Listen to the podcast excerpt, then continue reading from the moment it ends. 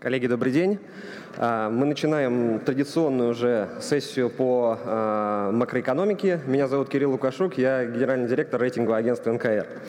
Традиционно уже это а, финальное мероприятие такого уровня, такого состава спикеров с, с публичной дискуссией по вопросам экономики.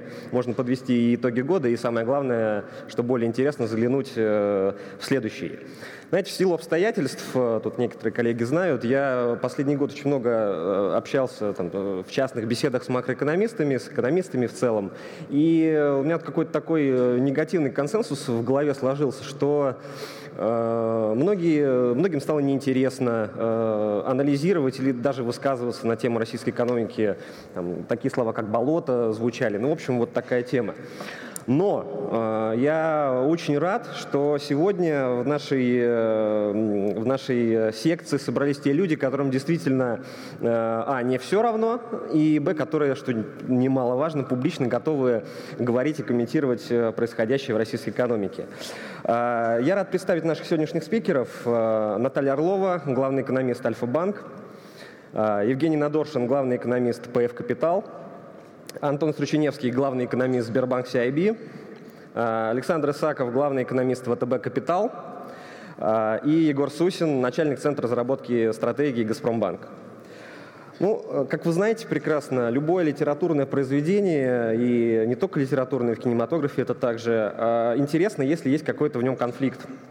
Вот у нас в, нашей, э, в нашем финансовом мире, слава богу, конфликты интеллектуальные только исключительно и, в принципе, заканчиваются, наверное, дружелюбно, но тем не менее, э, как мне кажется, этот год э, был насыщен всяче, всякого рода обсуждениями, конфликтами, выяснениями более правильной позиции того или иного ведомства. И я не зря такую прелюдию по этому поводу говорю. А, сегодня, поскольку у нас э, мероприятие интерактивное, а, у нас в нашей секции, э, секции есть тоже голосование, которое а, проходит в телеграм-канале в собственно говоря, в канале Рок 2019, и оно посвящено конфликту, да, э, публичному обмену мнениями между Минеком и Центральным банком, который состоялся в этом году. Мы решили посмотреть на этот вопрос чуть шире. Это не только потребительское кредитование, как мы все могли ожидать, но а, в целом э, способы стимулирования роста российской экономики. Там, буквально кратко напомню, позиция э, Минека – это более агрессивное смягчение денежно-кредитной политики и ограничение рисков потребительского кредитования. Таким образом, стимулирование роста корпоративного кредитования экономического роста, а противоположная позиция Центрального банка, соответственно, э, это э, камень в сторону бюджетной политики э, и критика повышения налогов, снижения расходов бюджета, ну и инвестиционного климата в частности. Поэтому наш вопрос к аудитории, мы его в конце секции обсудим результаты по итогам. Все-таки на чьей вы стороне, как эксперты? На стороне экономики, на стороне Центрального банка. Третий вариант может быть оба правы. Ну и, э, естественно, если кто-то из вас хочет э, с Нового года занять пост министра экономики или председателя Центрального банка, считаете, что есть какой-то альтернативный вариант, который действительно только он прав, такой вариант тоже мы предусмотрели, он под номером 4. Вот просьба активно участвовать в этом голосовании. Ну, говоря о российской экономике, все-таки нельзя не затронуть э, ту ситуацию, что происходит в мире. В мире происходит много интересного. И э, тучи сгущаются по оценкам некоторых экспертов с точки зрения замедления роста мировой экономики. Раздаются даже голоса в отношении э, там, рецессии в, в мире. А, на, на этот счет я хотел бы поговорить и начать нашу дискуссию с Егором Сусиным. А, Егор, все-таки какую динамику мы ждем? А, и если можно там, да, по каким-то макрорегионам, и какие риски видятся наиболее э, вероятными на следующий год? А, добрый день, уважаемые коллеги. Кирилл, спасибо за вопрос. А, на самом деле, а у нас есть презентация, там было несколько слайдиков. А, на самом деле слайдов будет немного, и, в общем-то, я, наверное, скорее за то, чтобы мы пообщались, обсудили ситуацию, но если смотреть объективно, то мировая экономика в текущем году показывает просто какую-то абсолютную дивергенцию, то, что происходит в целом в мировой экономике и на рынках, оно диссонирует между собой как внутри самой самой экономики, так и в принципе как бы вот между рынками, оптимизмом на рынке в связи с разворотом монетарной политики и, в общем-то, худшим годом за последние десятилетия с точки зрения экономического роста, потому что мировая экономика в этом году покажет, видимо, худшую динамику в принципе за последние десятилетия. Но мне кажется, самый важный разрыв или разлом, который проходит по мировой экономике, это, по сути, экономика развалилась на две части. То есть вся материальная экономика, связанная с производством, с торговлей, с инвестициями, она по сути в рецессии или в состоянии близком к рецессии. А в каких-то регионах стагнация, в каких-то рецессия. А экономика услуг, экономика, скажем так, нематериальная, а она выглядит прекрасно. Мало того, она растет даже быстрее, наверное, в каких-то секторах, чем в прошлом году. А, и вот этот вот диссонанс, этот раз, разрыв, он, а, наверное, создает некое непонимание вообще того, что происходит, то есть где мы, куда мы движемся. Потому что если вот мы посмотрим на график, это мировая торговля и рост мирового ВВП. Здесь зависимость, она достаточно четкая присутствует, и мы увидим, что мировая торговля, она уже сокращается. А при этом как бы та ситуация, которая сложилась, она говорит о том, что мировая экономика, в общем-то, должна и дальше замедляться в, теку, в текущем году и в следующем году. И, наверное, если смотреть по регионам, то а, можно выделить там Китай, Штаты, Соединенные Штаты, Еврозону. Китай сейчас растет на 6%. Вроде бы неплохой рост, он вроде бы целевой, а все хорошо, но при этом в Китае промышленное производство растет менее чем на 5%, а реальные розничные продажи, а, что было сюрпризом отчасти для рынка, замедлились тоже до 5% а, роста. И инвестиции, они уже а, растут существенно медленнее, чем 5%. То есть общая экономика растет вроде бы на 6%, а почти все агрегаты, они уже нырнули сильно ниже. А почему так? Потому что Китай, в общем-то, в текущем году, наверное, очень интенсивно начал использовать бюджетное стимулирование экономики, дефицит бюджета а, вырастет в этом году примерно там, до 4-8-5%. То есть у нас бюджетный стимул замещает а, фактически а, экономический рост как таковой. А, Америка, американская экономика демонстрирует очень хорошую устойчивость, очень хорошую устойчивость в принципе, но и здесь разрыв. То есть если мы посмотрим а, динамику американскую, там с левой стороны это рынок труда, ладно, но если мы общую динамику посмотрим, то вся производственная часть, она уже в рецессии. То есть промышленное производство, обрабатывающая промышленность, заказы долгосрочные а, товаров, а, инвестиции в оборудование, а, с, строительство, это все уже демонстрирует отрицательную динамику. При этом экономика растет более-менее а, приличными темпами. И рынок труда на самом деле пока до сих пор выглядел а, достаточно неплохо, но вот то, на что мне хотелось бы обратить сейчас внимание, вот сейчас мы, наверное, находимся на том этапе, когда а, действительно экономика может а, продемонстрировать а, движение вниз. Почему? Потому что рынок труда, а вот график, который есть, он, а, в общем, демонстрирует то, что там происходит. А мы видим, что крупные компании сектора услуг, там все прекрасно. Но если взять а, примерно половину рынка труда, это малые компании сектора услуг и производственный сектор, там, в общем-то, рост занятости прекратился от слова совсем. То есть там уже рабочие места не создаются. И вот этот переломный момент, если мы увидим дальнейшее движение вниз, э, все последние рецессии в США случались после того, как рынок труда начинал расти менее чем на полтора процента в год. Вот все последние три рецессии а, вот таким красным, красной линией проходило, когда рынок труда замедлялся до полтора процента и ниже а, создания рабочих мест. Вот сейчас мы находимся ровно на этой полочке, на этой грани. Конечно же, есть истории, которые в целом позитивны. То есть регуляторы отреагировали очень быстро. А, монетарная политика развернулась, а, бюджетные стимулы. Сегодня буквально а, Япония там объявила о том, что будет дополнительный бюджетный стимул экономического роста. Это все вселяет в оптимизм и в рынки, и, в общем-то, наверное, в ожидание на 2020 год. Но, по сути, экономическая ситуация фундаментально, она, в общем-то, остается очень слабой. И, наверное, очень много, и практически все будет зависеть от того, насколько интенсивно и активно а, будет включаться бюджетный стимул а, в следующем году. Для этого предпосылки есть и выборы в Соединенных Штатах, и, в общем, китайская история, а, и целевые темпы роста, которые они намерены, поддерживать. Поэтому все упирается в это, но в целом я, наверное, скорее скептик. Да? То есть хоть так, не в ту сторону. А если посмотреть как бы, на мои ожидания, то я жду, что замедление продолжится, потому что все-таки экономика, она инерционна по своей природе. И вот тот э, поход, который уже начался, он э, вряд ли остановится вот, вот прямо сейчас. Егор, спасибо. Но если, наверное, с консенсусом по замедлению все более-менее понятно, а, было бы интересно посмотреть с точки зрения качественной структуры и э, роста и динамики экономики мировой в целом. Мы очень много в России говорим, и не только говорим, но и делаем в отношении э, цифровизации. А в других странах эти тенденции очевидны. Вот э, мой вопрос в, этом, в этой связи к Евгению.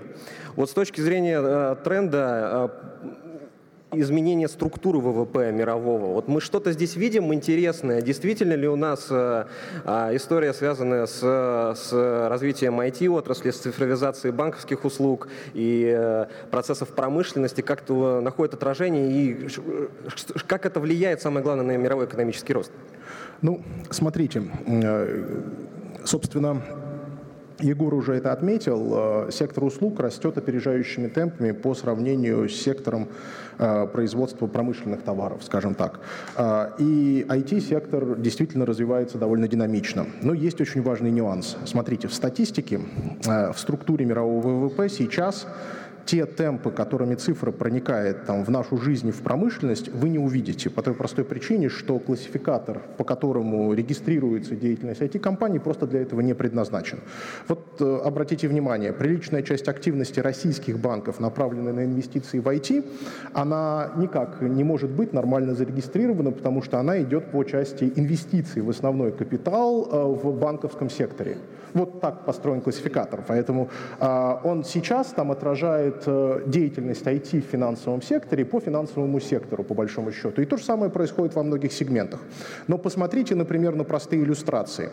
Еще сейчас это не вот прям общее место, и вы не купите это в каждом магазине, но я э, утверждаю следующее, что при желании э, можно сейчас э, так одеться, не просто гаджеты на себя нацепить, часы, смартфон и прочие вещи, но ботинки, штаны, там, рубашку и куртку, так, чтобы в каждой из этих вещей одежды было что-то от IT-сектора. Э, ведущие мировые компании вам это совершенно спокойно предлагает, предлагают. Это может быть батарейка, это может быть устройство для вашего подогрева, простите, это могут быть устройства обеспечения коммуникации и связи. Для ботинок, например, это самозавязывающие шнурки, которыми вы управляете со смартфона. Вот последняя фишка в мире кроссовок, например, в частности. А, Собственно говоря, это все проходит по сектору производства товаров, как вы понимаете, и даже те из них, которые сделаны там на почти полностью автономной фабрике Adidas в Европе, например, э, там на 3D-принтере с отпечатанной подошвой и отшитой роботом всей остальной частью, где люди только нужны, ну просто чтобы были. Вот. Э, больше там у них никакой функции принципиальной нет. Вот это все идет как, э, так сказать, в принципе товар. Э, и вы не увидите вот очевидного вклада IT-сектора в статистике, как я уже сказал, потому что он в полном объеме объеме сейчас, ну, она в полном объеме не предназначена отражать этот вклад. Но в жизни можете. В промышленности ровно такая же история. Смотрите, российские власти наткнулись на это в последние десятилетия, например. Попытка управлять занятостью за счет масштабного разворачивания промышленного производства в современными, э, вот с помощью современных технологий, она практически не работает. Ну, вы открываете цех, который в состоянии, там, ну, завод, который в состоянии покрыть спрос во всей стране и теоретически во всем мире. И представляете, вот на, например, предприятии предприятие, которое там в одном из сегментов тяжелого машиностроения может работать по всей мировой экономике, ну, не полностью, но тем не менее, закрывая там приличную часть спроса во многих регионах мира, может работать на нескольких предприятиях, там тысяч шесть человек работников, на весь мировой спрос по ряду позиций. А, и, собственно, это уже не новость, да, после распиаренных историй вот Илона Маска, да, надо достаточно хорошо понимать, что современные технологии позволяют почти без людей с минимальным количеством человеческого труда создавать фабрики, буквально единичные объекты, которые будут покрывать весь мировой спрос. Это стало возможно благодаря цифровой технологии. Причем масштабируемость этих историй довольно любопытна. В частности, вот наш собственный опыт переговоров с одним из контрагентов, э, который работает глобально по всему миру, э, э, привел к следующему. Наш взгляд, скажем, такой вот 20 века а, на масштаб производства и эффекты, которые возникают, сильно устарел. Ну вот, в частности, технологический уклад, что очень сильно выдает там отставший технологический уклад российского там, производства в части промышленности. Представляете, партнеры а, хотят большую серию, ну или серию определенного объема, не потому, что они получают в производстве, при процессе производства большие эффекты, а потому, что просто они отторговывают наилучшие условия, наименьшие цены на запчасти и компоненты, и, собственно, это является основной экономией от масштаба, если хотите, в процессе производства. Совсем другой взгляд, если вы посмотрите в учебниках до сих пор, вы не увидите вот этой истории про компонентную часть, а увидите историю, связанную с наращиванием объема и эффектов, возникающих внутри производства. Вот это все, похоже, в части микроэкономики фирмы в определенной степени устаревает, и основной эффект вырастает совсем из других вещей. Масштабируемость у технологий другая, и это тоже современная реальность. И это мы тоже не наблюдаем, обратите внимание, в структуре ВВП. Поэтому да, мы видим опережающий рост IT, но на самом деле проникновение цифр происходит, и по факту уже во многих случаях произошло гораздо глубже и гораздо сильнее, нежели чем это отражает сейчас официальная статистика. И да, несмотря на наши приличные усилия в этой части, вот как бы то, что я сказал в части промышленности в России относится не только там к промышленному производству, вообще-то мы отстали прилично. Я вам хочу сказать, вот в части наших подходов управленческих и технологических в сфере материального и не только производства, производства мы отстали, поэтому мы много говорим, но делаем мы настолько меньше, чем говорим, что, к сожалению, это уже как бы непозволительная роскошь в нынешних условиях. Вот. Это я вам могу сказать как человек, наблюдающий вживую процессы как бы в, этом сек... ну, в ряде секторов и участвующий в них, и я вам могу сказать, что мы не современные. Мы не современные, вот, несмотря на, объем, на огромный объем разговоров, госпрограмм и прочих историй по этой теме. Спасибо большое, Евгений. Я очень э, долго думал о подводке к следующей части дискуссии. Мне кажется, лучше, чем э, сделал э, Женя, сделать нельзя. Давайте все-таки посмотрим на то, что происходит у нас в стране, и с точки зрения вот, ликвидации да, этой отсталости или недоинвестирования в каких-то вопросах. Сейчас много говорится про реализацию у нас проектов в следующем году и эффект вообще от их реализации в 2020 году. Мне, мне кажется, это один из важных факторов а, будущей, э, будущего роста экономики на следующий год. Вот в этой связи у меня вопрос к Наталье Орловой. А, насколько, наверное, ну, вы и лично, и как организация верите в эту историю? Если да, то какой будет эффект? Это будет все-таки знак плюс или знак минус? И э, вообще это правильный инструмент для стимулирования роста или нет? Спасибо. Ну, я продолжу вот то, что на самом деле Егор и Евгений начали говорить, потому что, э, мне кажется, э, извините, начну немножко раньше, чем нацпроекта. Мне кажется, вот эта тема двух экономик и действительно того, что в секторе услуг э, настроение, настроение особенно лучше, да, может быть, динамика этот сектор пока еще как бы не очень отрываются, но мне кажется, с точки зрения вот sentiment, который тоже очень важен, там точно лучше даже в России. И вот я, так сказать, собственно, в продолжении того, что Евгений Евгений говорил по поводу давления по цепочке в производстве, да, которое создается новыми технологиями, в секторе услуг это не ощущается. Отчасти потому, что в секторе производства гораздо легче сравнить продукцию и гораздо легче поставщикам оказывать, дав... Э, просить покупателям оказывать давление с точки зрения ну, переговорной позиции, да, так сказать, сравнивая э, одни и те же компоненты производства. Для сектора услуг это гораздо более проблематичная тема. В некотором смысле каждая услуга, она уникальна. Поэтому я вот, например, в последнее время, когда общаюсь с нашими клиентами, сталкиваюсь с такой темой, что многие гораздо более оптимистично так сказать, смотрят на сегменты услуг, если особенно компании работают и в производстве, и в, в услугах одновременно. Поэтому идет такая переориентация. Поэтому действительно, так сказать, это означает, что средние макроцифры, которые мы видим, они реально средние, они улавливают две разные траектории. В секторе услуг гораздо более оптимистичные, в секторе производства более сложные. Но, значит, здесь вот продолжая эту тему, что действительно если в мире больше бурления по поводу как раз, может быть, э, реструктуризации мировой экономики, э, то значит, мы действительно смотрим на стимулирование нашей экономики через призму такого ну, достаточно рутинного э, инструмента, как нацпроекты. Значит, тем не менее, этот инструмент, он, так сказать, с точки зрения масштаба, значит, гросс-масштаба емкий. Мы говорим про там, 1,7 триллионов рублей, которые в этом году из федерального бюджета должны были быть потрачены в рамках нацпроекта. В следующем году цифра 2 триллиона рублей, но Значит, как мы прекрасно понимаем, чистый нет-эффект, он э, гораздо меньше. Э, почему он гораздо меньше? Отчасти потому, что основная масса этого финансирования, ну, в этом году мы это видели, происходит за счет повышения налоговой нагрузки, было повышение НДС. Значит, с другой стороны, потому что государство, даже, так сказать, вот, э, так сказать, эти анонсированные суммы, на которые, собственно, пошло повышение налогов, э, не может потратить. Но я хочу сказать, что по поводу этого года больших надежд, наверное, что нацпроекты станут прям уже вот э, определят картину роста в 2019 году, такого не было, но совершенно точно было ожидание, что повестка нас проектов, она будет более рабочей. И Значит, в этом смысле я хочу сказать, что вот по моим оценкам э, эффект от этого, так сказать, финансирования нацпроектов, он, наверное, в моем представлении будет порядка там 0,3, может быть, 0,4% ВВП ежегодно. Это я опираюсь при расчетах на вот этот нет-эффект, да, э, потому что понятно, что не чистое финансирование, мы говорим про 2 триллиона рублей, которые будет потрачено, а, так сказать, наверное, чисто будет потрачено там 200-300 миллиардов рублей, ну, в первые годы. Но есть еще второй эффект нацпроектов, э, как раз на экономику, это как бы все-таки способ создания некоторой определенности, потому что во-первых, мы все знаем, государство финансирует инвестиции всех, в тех сегментах, в тех сферах, в которых частный сектор не готов идти. Во-вторых, я хочу сказать, у нас сейчас ну, экономическая повестка и так сложная. Вот мы про глобальную неопределенность говорим, а у нас есть санкционная неопределенность, она немножко ушла там на, на задний план в 2019 году, но значит, она, в общем, может вернуться на повестку дня.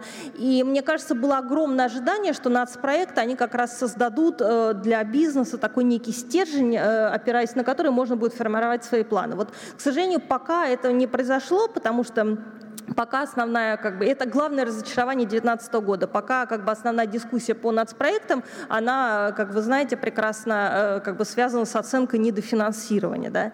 Поэтому, значит, возможно, э, в 2020 году мы увидим выход на полное финансирование, но вот этот э, ущерб, который нанесен с точки зрения создания некоторой определенности, мне кажется, конечно, вот его нужно будет еще достаточно долго купировать, потому что нет, нет впечатления, что нацпроект это действительно такой вот ну, серьезный рабочий инструмент, который заставит бизнес тоже формировать э, свои планы, э, так сказать, э, следуя за государством.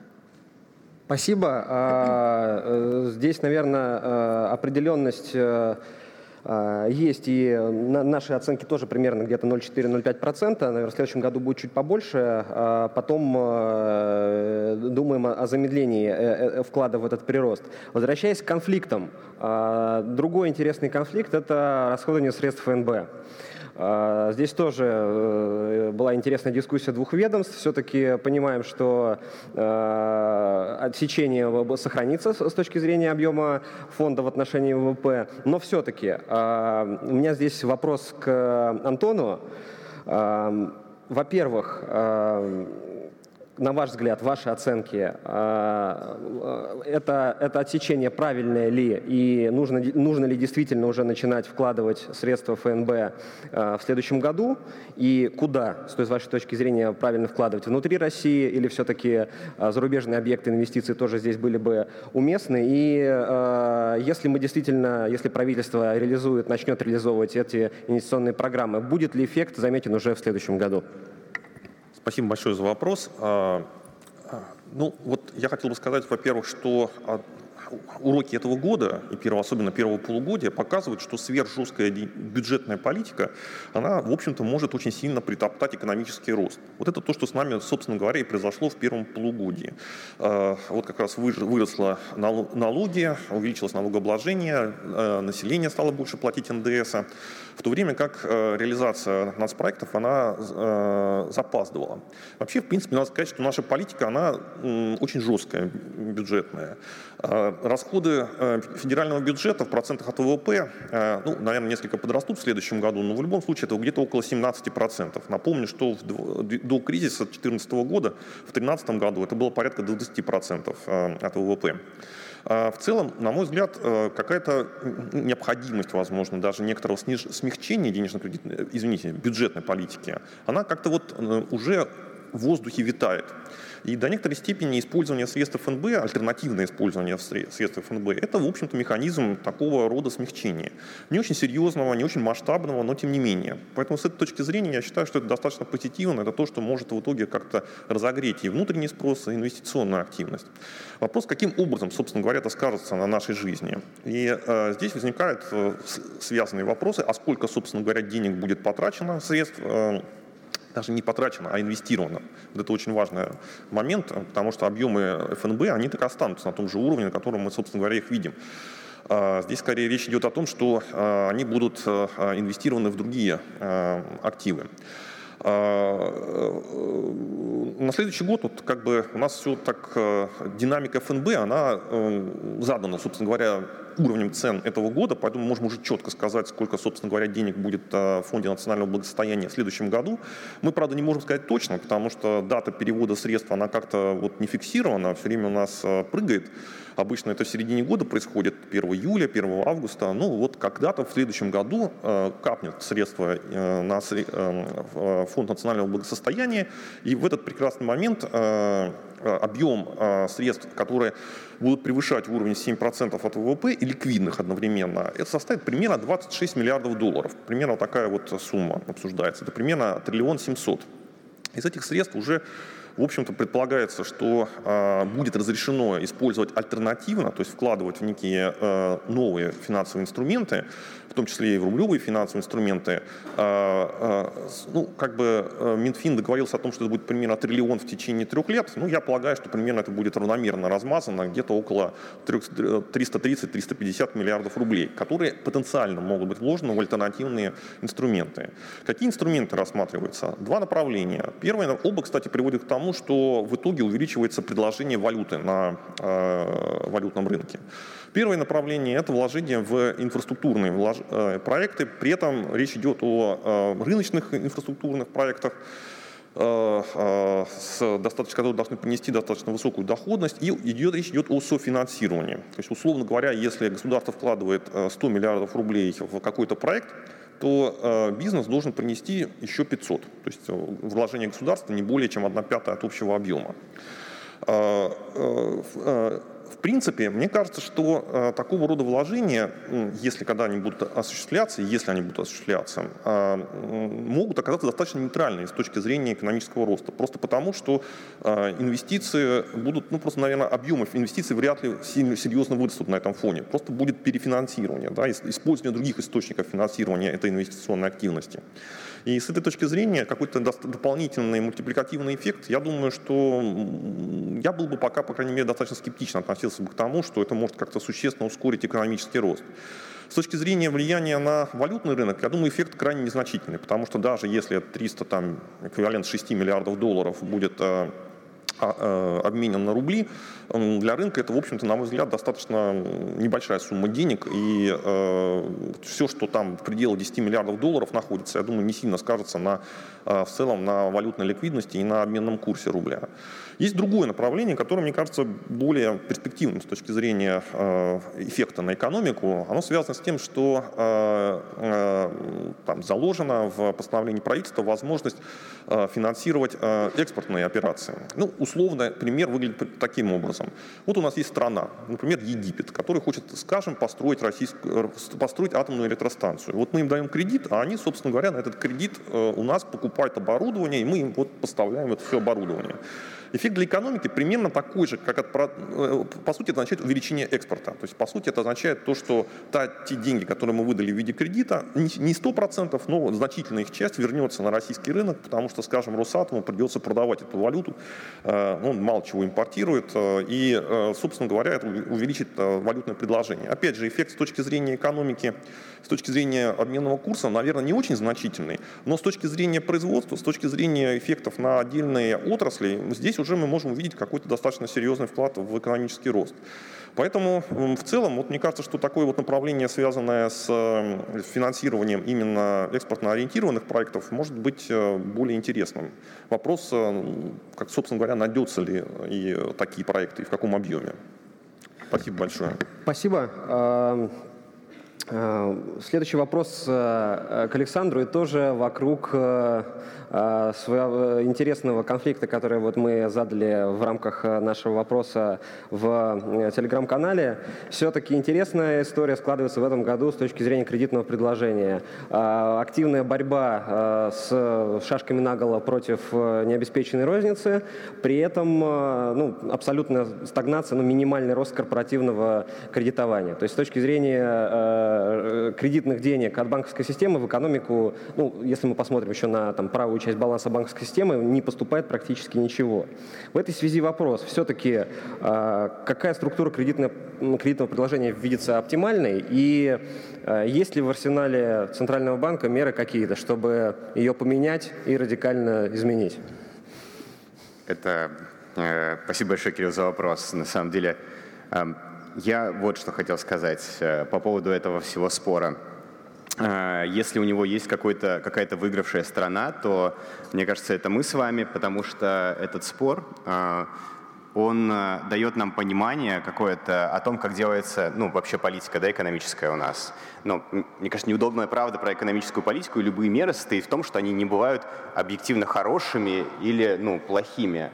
Да, то, как э, вы относитесь к ним, выдает ваши предпочтения.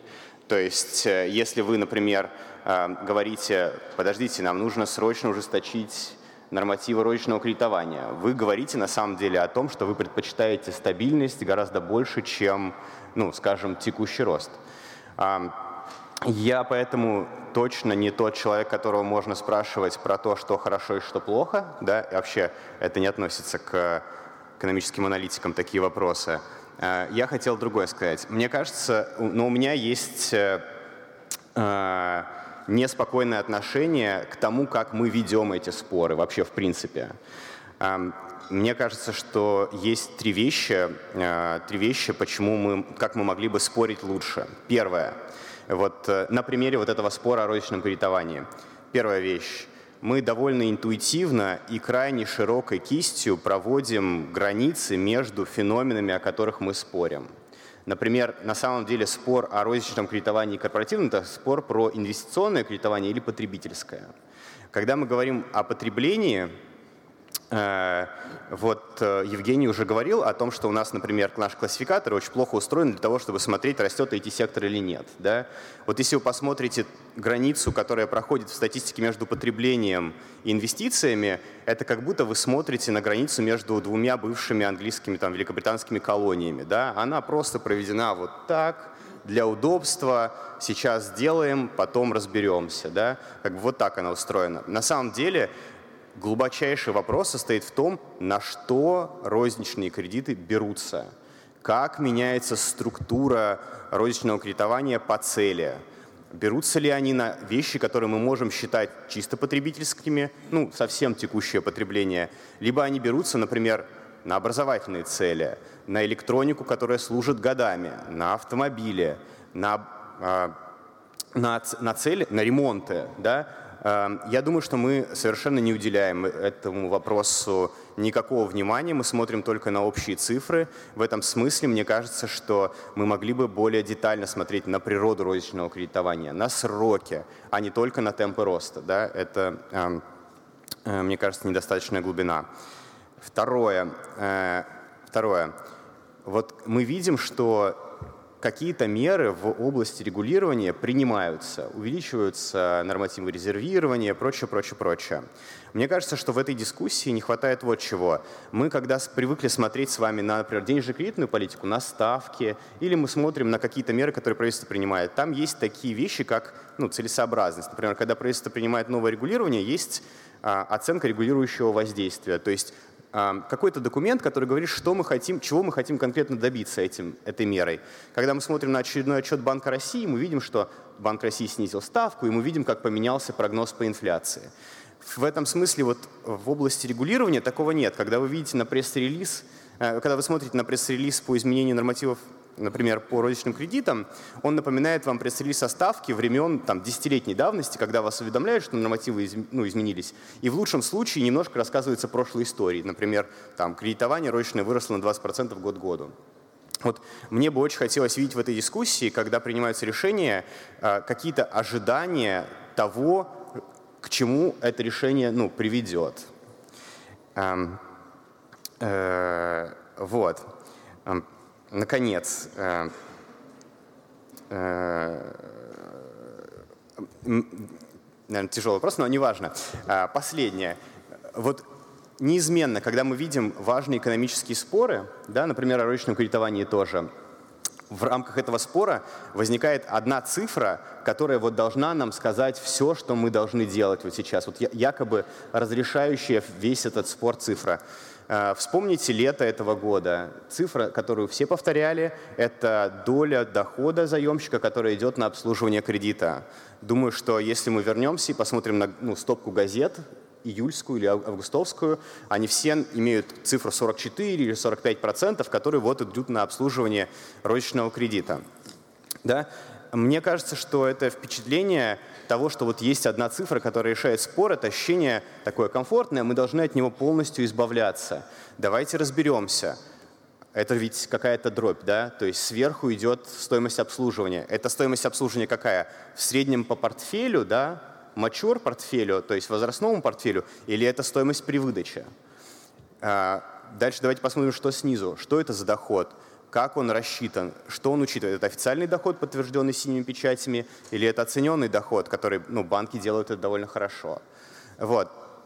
Э, в этом смысле мне кажется, что, например, недавно Банк России опубликовал блестящее исследование, в котором он агрегировал данные Бюро кредитных историй, и мы впервые в истории знаем точную цифру людей, которые имеют розничный кредит 33, 39 э, миллионов с половиной. До этого мы обходились какими-то опросами на основе 2000 человек. Кстати, они полностью совпали. Но той вещи, которой, например, в этом отчете не хватает, э, мы в итоге так и не узнали, какова вот эта долговая нагрузка. Да? То есть там есть многие цифры, но там нет этой цифры. Э, в общем, мне бы хотелось видеть гораздо больше цифр и гораздо больше нюансов, когда мы говорим вот этой главной цифре, которая разрешает якобы весь спор.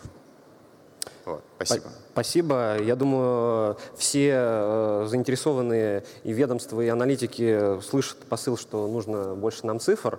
Но вот я, э, знаете, со знаком минус э, отмечаю такую историю, что у нас в дискуссии, вот мы сейчас, по сути, обсуждали вопрос инвестиций в той или иной форме.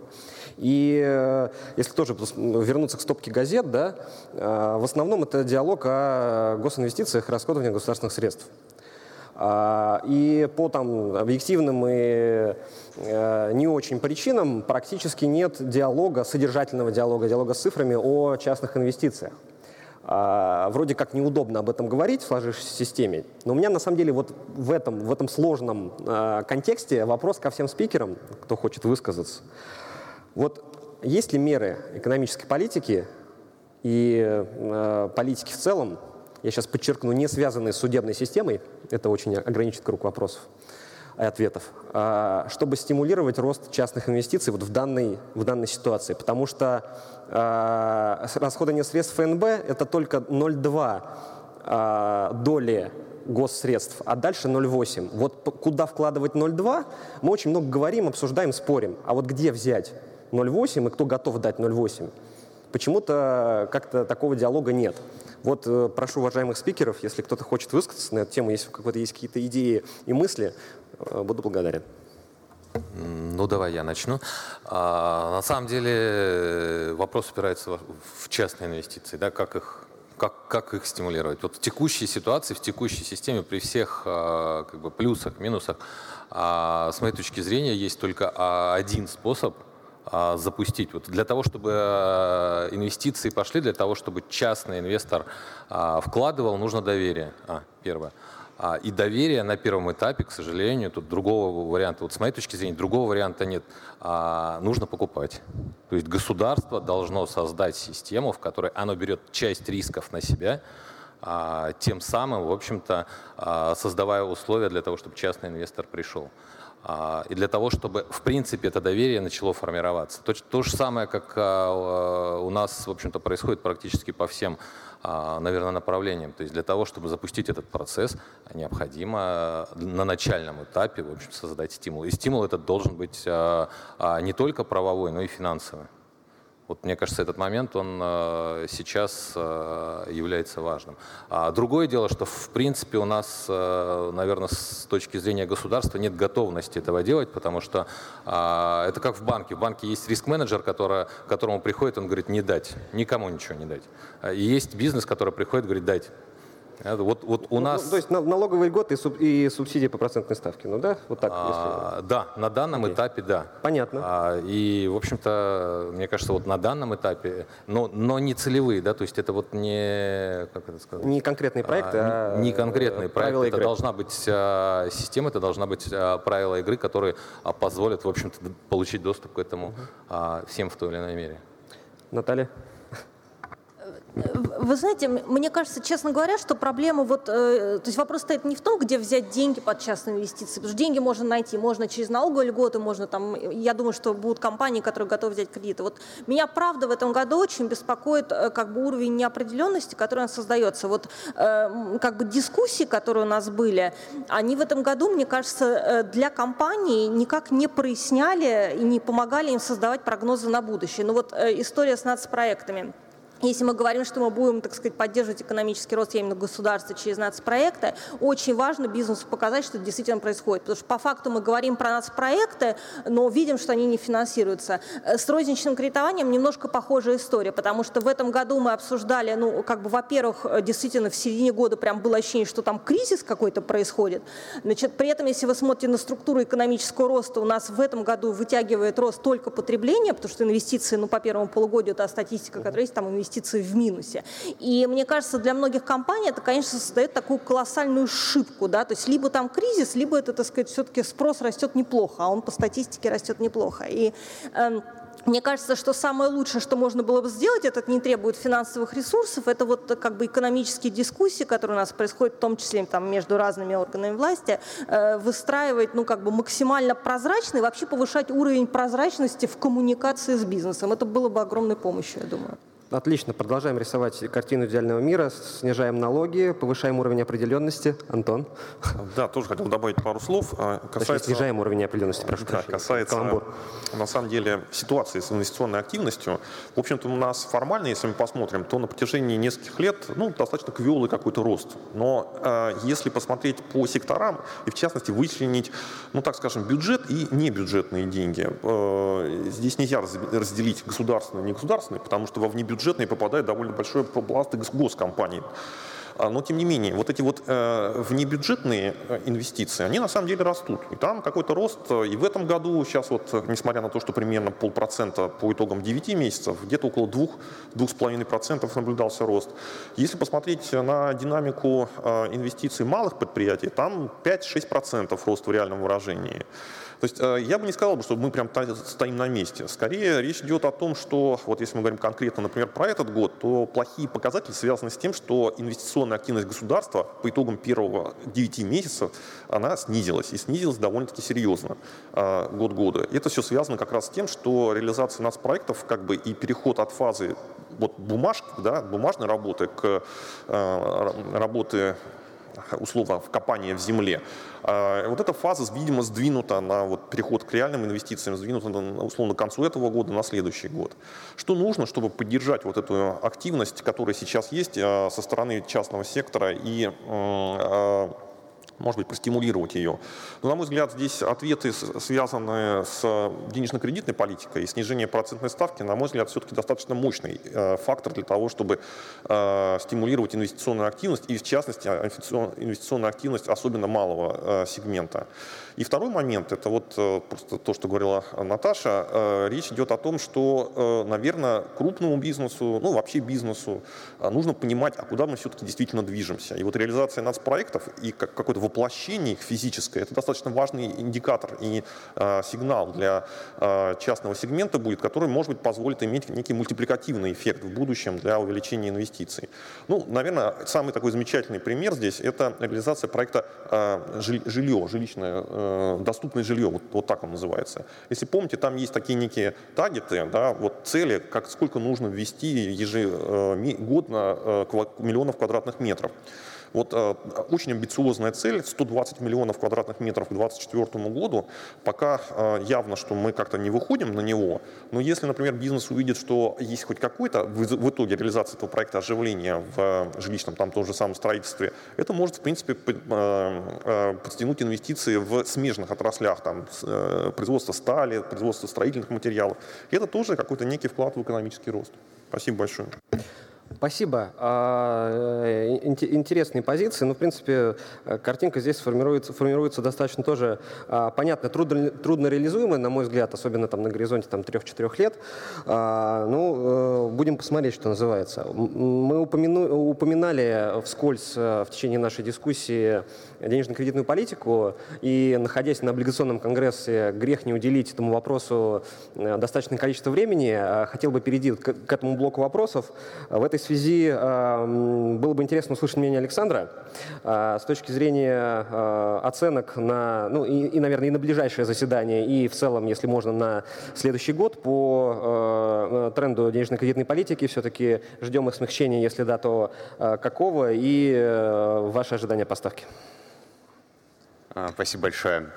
А, ну, давайте, э, я начну вот с чего, с того, как мы, наверное, ну, то есть, как мы смотрим на денежно-кредитную политику России с 2017 года, плюс-минус, э, мне кажется, к лучшему произошло важное изменение. Теперь наши ставки а, по крайней мере, наша ключевая ставка ведет себя как большинство других развивающихся рынков. То есть, э, когда вы думаете про ставку, про ее траекторию, то вы примерно половину времени тратите на то, чтобы понять, что происходит с базовыми ставками за рубежом, и половину времени вы пытаетесь понять, что произойдет с инфляцией внутри страны с учетом того, что ну, будет происходить с валютой и с вот этими другими базовыми ставками. В этом смысле легко вопрос разбивается тактически на две вещи – на то, как э, базовые ставки будут себя вести относительно того, что ЦБ заложил в свой прогноз, а теперь ЦБ у нас э, решил публиковать свои ожидания в докладах о денежной политике. Я считаю, что блестящий шаг. Вот. И из этого графика мы все видим, что на следующий год ЦБ Реакция ждет... на публикацию одного банка. А? Реакция на публикацию э, исследования одного известного банка. Я надеюсь, да. да. А, то есть, да, теперь мы можем э, э понимать благодаря ЦБ, что будет происходить с другими базовыми ставками, но не, но не с нашей ставкой. Это очень хорошо.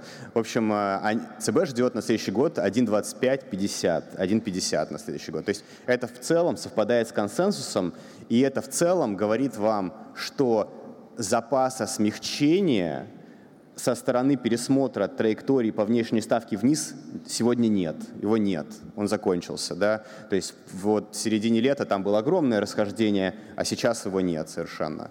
А, если говорить по теперь нашей внутренней истории, то вы видите, что сейчас ожидания по инфляции на следующий год, они немножко смещены э, у государственного сектора ниже 3%. То есть ЦБ думает 3,5-4, а, Минэк говорит нам 3%.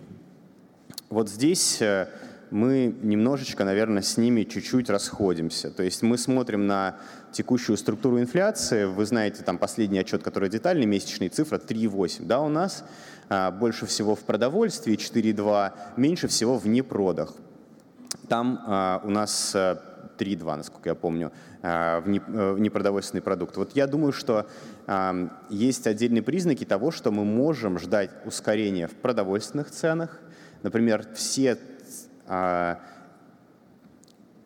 как бы все новости про наши успехи в экспорте отдельных позиций по продовольствию, вы должны, как человек, люди, которые смотрят на ставки, интерпретировать как предпосылки для выравнивания или большего сближения внутренних цен и внешних цен по этим позициям. И по ним, и насколько я понимаю, у нас есть запас, он, он вверх, да, этот дифференциал, он вверх. А, во-вторых, я смотрю на непроды, и мне кажется, что там есть тоже небольшой потенциал для сюрпризов вверх. Например, если вы посмотрите на электронику, там почти ноль. На мобильный телефон, например, если вы посмотрите на детальную статистику Росстата, они вообще не менялись в цене с 2014 года. Э, я думаю, что там есть э, некоторый запас для сюрпризов вверх, поэтому, завершая вот такую циферную часть, хочу сказать, что мы ждем. К концу следующего года мы ждем примерно 6% по ключевой ставке, может быть 5,75, 6. На заседании Банка России в этом, э, в декабре последнем, да, оставшись, я думаю, что консенсус он разделен между минус 25 и 0, и нам чуть-чуть больше нравится не, без изменения э, решения. Почему? Э, потому что вот эти решения, которые Банк России принимает, они влияют с большим-большим запаздыванием. И э, когда у вас такой инструмент, который дает эффект с большим запаздыванием, вы иногда рискуете создать некоторую качелю. То есть вам кажется, что вы нажимаете, нажимаете, нажимаете на кнопку и пока еще недостаточно, потом экран немножко размораживается, и вы немножко не, уже оказались не там, где вы хотели. Но опять же, ситуация очень сбалансированная, минус 25, примерно, я думаю, ну, равновероятно, но нам больше кажется, что без изменения. Последнее, что скажу. Если вы смотрите не на ключевую ставку, а на доходность ОФЗ, да, вы фактически этих заседаний не заметите. Вот просто посмотрите на то, что произошло после сентябрьского заседания. Думаю, это просто крайне важно. После сентябрьского заседания с пятилетней, десятилетней доходностью не произошло ничего. Ничего. С ней не происходило ничего до начала октября. Главное, что влияет на доходность, это коммуникация. Коммуникация Банка России. Главный вопрос коммуникации сегодня – это то, где оказалась, окажется нейтральная ставка, а, где закончится цикл снижения. Я думаю, что мы все ждем большей прозрачности, больших деталей от Банка России по этому поводу. Диапазон 6-7% слишком широк, мне кажется, в таких условиях, когда мы к нему так близко. Когда ставка была 8%, 9%, 10%, это было нормально. Сейчас, мне кажется, мы все ждем большей четкости по этому э, вопросу. В этом смысле э, я очень надеюсь, что Банк России в какой-то момент посмотрит на опыт других стран, и поймет, что публиковать э, траекторию ключевой ставки важно. Прежде всего для того, чтобы снизить волатильность э, дальних ставок, да? не для того, чтобы повлиять на их уровень. Э, та волатильность, которую мы видим в дальних доходности, говорит о том, что ожидания, вот наши предположения о том, как работает денежно-кредитная политика, все еще не закреплены. Вот. И я думаю, что это было бы крайне полезно для того, чтобы снизить эту волатильность, увеличить определенность и увеличить желание людей брать кредиты, например, по плавающим ставкам. Спасибо. Еще один э, полезный и важный посыл в сторону э, регулятора Центрального банка. Антон, много говорим о госрасходах, много ожидаем, наверное, госрасходов в номинале в следующем году по разным линиям, и ФНБ, и нацпроекты. Не потеряем ли низкую инфляцию? Думаю, что нет. Все вот расходы, они как-то так обходят вообще население стороной. В основном они как-то в инвестициях сосредоточены. Оттуда э, переход вот именно в карман потребителя, ну, такой замедленный, через там зарплаты. И не, на самом деле до населения докатывается не очень много. А, по большому счету мы только вот в третьем квартале увидели подъем вообще а, такого показателя, как реальный располагаемый доход, в то время как в первом полугодии он был в отрицательной зоне. И весь рост потребления, слабенький какой-то, который у нас был, это всего лишь благодаря а, увеличению кредитования. Кредитование начинает замедляться. Это такая вот уже данность, потребительское кредитование. Поэтому даже если мы увидим какой-то некий подъем в, потреби... в располагаемом доходе, вряд ли это сильно ускорит потребление. Потребительский спрос по-прежнему остается достаточно слабым. Э, речь идет о росте, но он, это рост какой-то в пределах там 1-1,5%, что-то совсем такое, что надо с лупой рассматривать. И это основная причина, на мой взгляд, почему инфляция на столь низком уровне. Вот мы просто беседовали с нашими уважаемыми большими ритейлерами и спросили, а как вот вы в январе-то действовали, когда НДС повысился? Ну, вы, наверное, сами заметили, что как-то серьезно увеличение цен не произошло, потому что все боялись растерять, собственно говоря, вот этого достаточно не бедного уже э, потребителя. И вот это то, что на самом деле замедляет э, инфляцию и не дает ей разогнаться. И э, вот мы сейчас оперировали, вот э, Саша говорила о цифрах э, инфляции год году 3,8, ну там по э, итогам октября, извините, ноября там, видимо, продолжается довольно существенное снижение. А, на самом деле, на мой взгляд, достаточно важно смотреть на другой показатель. Это текущая инфляция, как бы очищенная от сезонных показателей. У там ЦБ какой-то есть свой взгляд на эти цифры. Я вот привык смотреть на базовую инфляцию, так называемую. Вот если мы возьмем эту базовую инфляцию, ее вот аппроксимируем 12 месяцев вперед, это называется анализируемая инфляция, у нас э, сейчас цифры ниже 2%. Это примерно то, что было в 2017 году, когда, напомню, годовая инфляция оказалась там в районе 2,5%. Вот э, я, честно говоря, как-то не вижу особых причин для того, чтобы эта инфляция начала серьезно разгоняться, именно потому что просто население не поддержит, условно говоря, такого рода э, подъем цен. А если мы посмотрим на другой такой очень важный показатель, это ожидания инфляционные производителей. Вот не потребителей, потому что потребители вообще цифры какие-то называют фантастические, а, а именно производителей. Э, э, там растет баланс ну, в сторону того, что цены не будут угу. повышаться. То есть это еще такой дис, дисинфляционный фактор. Поэтому, на мой взгляд, вот, э, вот я думаю, что у нас по итогам этого года инфляция будет ниже, на самом деле, чем то, что планирует Центральный банк. У Центрального банка нижняя граница 3,2%. Ну, точно, вот мы еще не знаем ноябрьскую цифру, но по недельным данным это 0,3. То есть, в принципе, мы можем на самом деле по итогам года оказаться на э, уровне где-то 3-3,1% достаточно легко. И в этих условиях, мне кажется, что у Центрального банка будет э, возможность дальнейшего снижения процентной ставки в декабре. И, кстати, вот 25 базисных пунктов, я бы сказал, бы, с высокой вероятностью снижения. А на следующий год, э, вот мой прогноз пока что это 2,5-3%. Ну, там есть фактор, который мы не можем угадать, это вот э, с урожаями, с ценами на фрукты, овощи, но вот именно э, базовая инфляция, я не думаю, что она как-то серьезно будет разгоняться, учитывая достаточно слабый спрос со стороны населения. И другой важный момент, касающийся именно вот этого коридора нейтральности, о котором говорил Саша, мне кажется, что э, надо, пришла пора, условно говоря, его пересматривать. Э, по крайней мере, расширять и снижать нижнюю границу. Э, вот сам коридор, это 2-3% в реальном выражении, что превращается с учетом ожидаемой инфляции, прогнозируемой инфляции 4%, 6-7 в номинальном выражении. Напомню, что он был сформулирован и посчитан каким-то образом в конце 2017 года, начале 2018 года. С тех пор две, два фундаментальных изменения.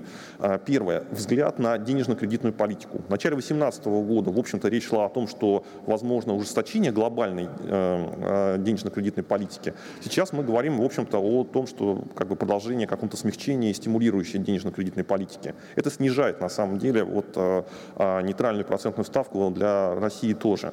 И второй момент, тоже очень важный, это наша пенсионная реформа. Вот хочу напомнить, что нейтральная процентная ставка по определению, это такая ставка, которая, на фоне которой мы видим экономический рост близкий к потенциальному, при котором Э, э, полная занятость достигается в экономике.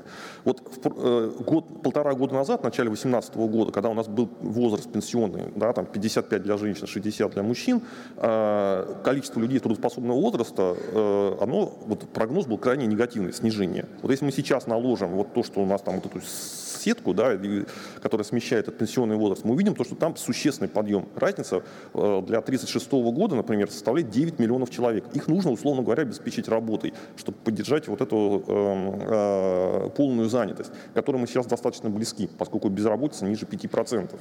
Э, это подразумевает то, что темпы роста экономики должны быть выше, чем они казались э, логичными в 2018 году, в начале 2018 года.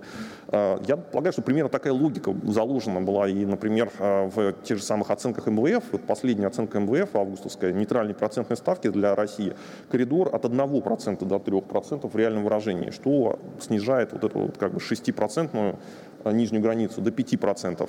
Э, на мой взгляд, в общем-то, мы при, если у нас не будет черных лебедей, конечно же, э, то мы, в общем-то, в следующем году можем увидеть ставку ниже 6%. Спасибо. Спасибо. Наталья, вот эксперты говорят, что не потеряем мы низкую инфляцию, ставки у нас будут ниже 6%. А, такой немножко провокационный вопрос. Вообще Россия низкая инфляция, как класс нужна. Я понимаю про определенность, про доверие инвесторов э, в стабильно низкий уровень процентных ставок. Но, может быть, он должен быть стабильно повыше, том числе инфляция? Я, вы знаете, я с другой стороны консенсуса, мы как-то и расселись так в этот раз. Э, вот, э, не специально. Я, я, да, я, во-первых, э, совершенно не уверена, что сейчас время пересчитывать диапазон равновесной реальной процентной ставки, потому что мы в таргетировании инфляции еще очень короткий как бы, горизонт времени. Мы, вообще говоря, в, в этот диапазон нейтральной ставки 6-7, о котором мы давно говорили, вот только вошли. И мне кажется, что сейчас рынку сказать, что на самом деле это совсем не не тот диапазон, который, о котором мы думали, э, ну, мягко говоря, это, так сказать, будет только мультиплицировать как раз ту неопределенность, о которой я говорила. Э, значит, во-вторых, э, я все-таки считаю, что у нас бюджетная консолидация вот, э, ну, почти закончилась. Мне сложно себе представить, что бюджетная политика будет еще жестче на 2020 год. У нас ну, вот на данный момент уровень цены на нефть, который балансирует бюджет, где-то 45 долларов за баррель, это почти уровень бюджетного правила 42. Поэтому значит, я все-таки думаю, что в следующем году бюджету удастся деньги потратить более активно. И не только на нацпроекты, а ну, Минфин говорит, говорила о планах повышения зарплат в госсекторе на 5,4%. Это существенно выше текущего уровня инфляции. И третий момент, который меня беспокоит, что на самом деле у нас внешний э, контекст на следующий год э, в точке зрения американского политического цикла, он выглядит не, слишком благоприятным для российского валютного рынка. Мы в этом году, я уже говорила, так сказать, про санкции совсем забыли, но я не уверена, что такое же, так сказать, благостное настроение сохранится на следующий год.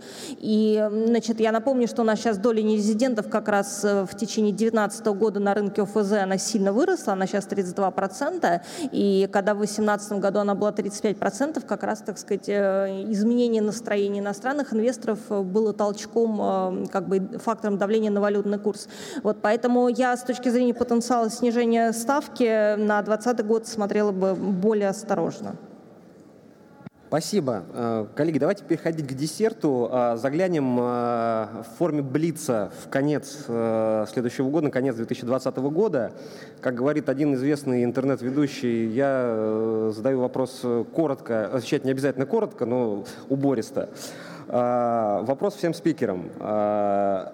Цена нефти, бренд, конец 2020 года, ваши ожидания, ключевая ставка, рубль-доллар и динамика реального ВВП по итогам 2020 года. Кто хочет начать? Прошу. Э, я по нефти жду, ну, средняя 65, но в целом я ждала бы, не знаю, повыше, там, ближе к 70 на конец года. Э, ставку я жду 6,5 э, на конец года. Рубль-доллар? Рубль-доллар я жду 70. Не уверена, что прямо 31 декабря, но я думаю, что во втором полугодии мы можем коснуться этого уровня вполне. И экономический рост 1,4. Окей. А, ну, с точки зрения, наверное, ставки инфляции, я все-таки более консервативен. Я думаю, что инфляция это 3,5, а ставка а, но это ниже 6. То есть, по-хорошему, с моей точки зрения, сейчас а, все еще остается достаточно а, большой запас относительно нейтральной политики. То есть та политика, которая сейчас есть, это все же еще, еще пока умеренно жесткая политика. А, что у нас рубль, там? Рубль-доллар и рост. А, рубль-доллар, а, я думаю, 66-67, во-первых, потому что я бы не ждал такого же интенсивного притока uh-huh. нерезидентов в наш рынок, а все-таки нужно понимать, что текущий курс, который мы видим по этому году, а, в 3 рубля в нем это нерезиденты. А, и по-хорошему без них курс будет несколько слабее. А нефть 55-60. Евгений. Э, смотрите, я жду 5,5 э, ставку, и я думаю, что ЦБ будет это звать э, стимулирующей экономической политикой. Я жду полпроцента экономический рост. Я не жду особых сюрпризов от нацпроектов и прочих 0,5, вещей. да? Да, 0,5. Okay. Тут есть момент, вот как бы вы пропустили меня с вопросом по поводу мер, да? Нам Сейчас просто расти, да, нам просто расти некуда, поэтому да. есть, да, механическая проблема, так сказать, вот банально.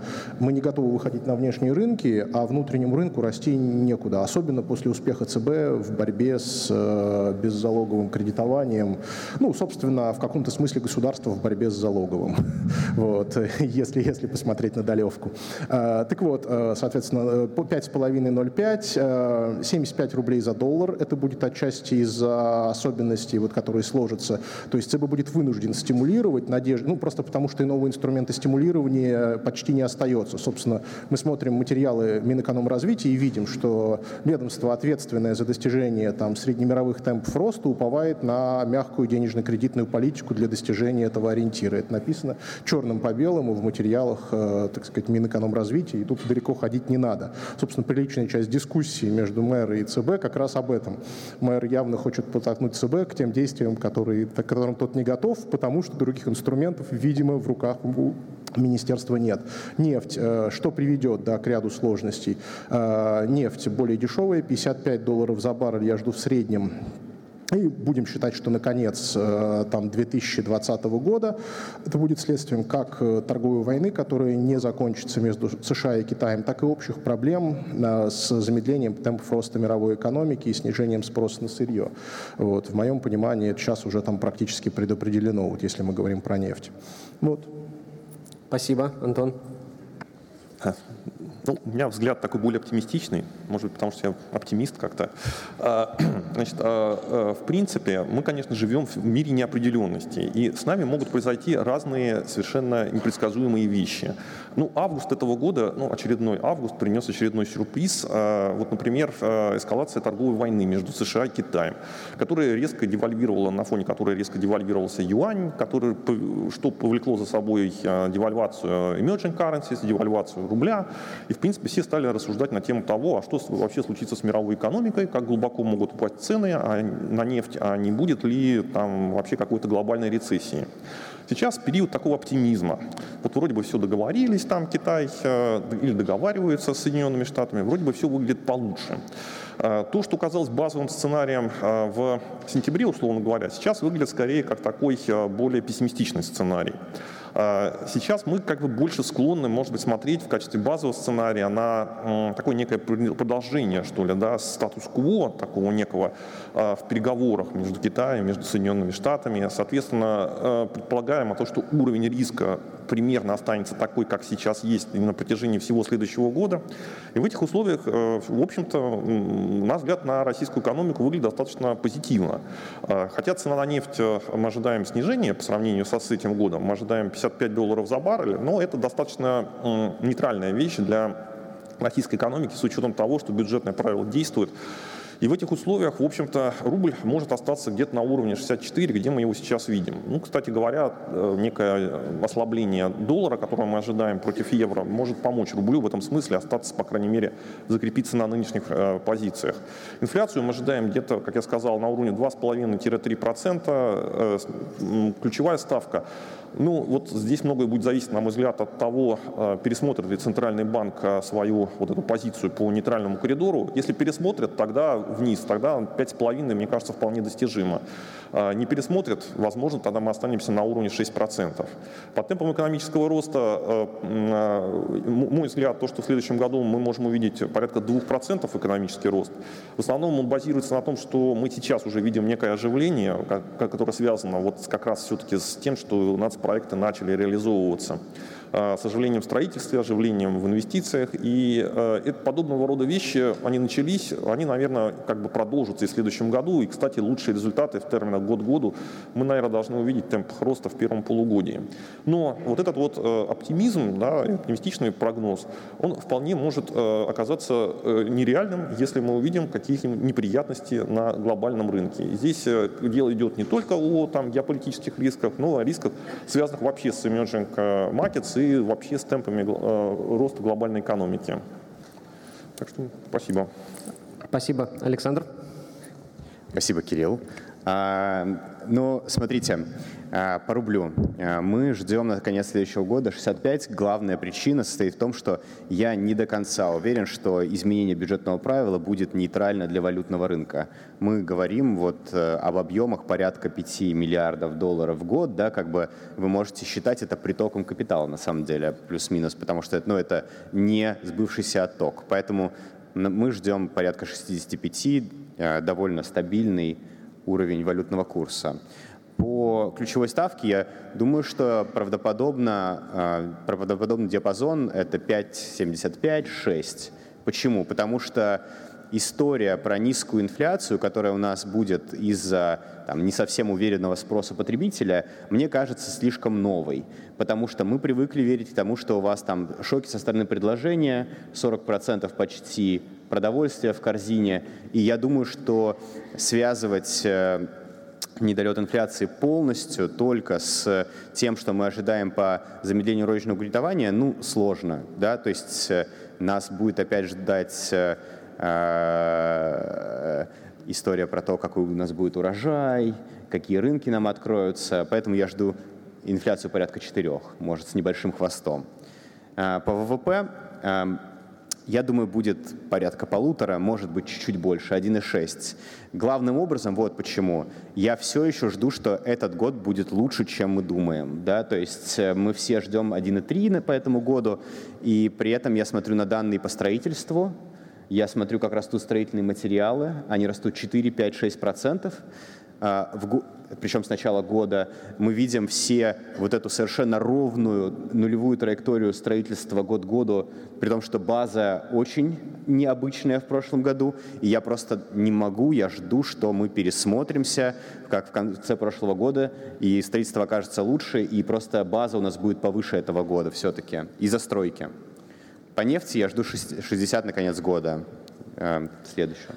Спасибо. А, мне организаторы сообщают, что у нас проголосовало рекордное количество человек, больше 800 по а, тому опросу, который мы запустили. Я попрошу сейчас вывести на экран его результаты. У нас достаточно амбициозная аудитория, четверть э, видит себя э, наверху. Это, мне кажется, очень важно в контексте э, следующего года.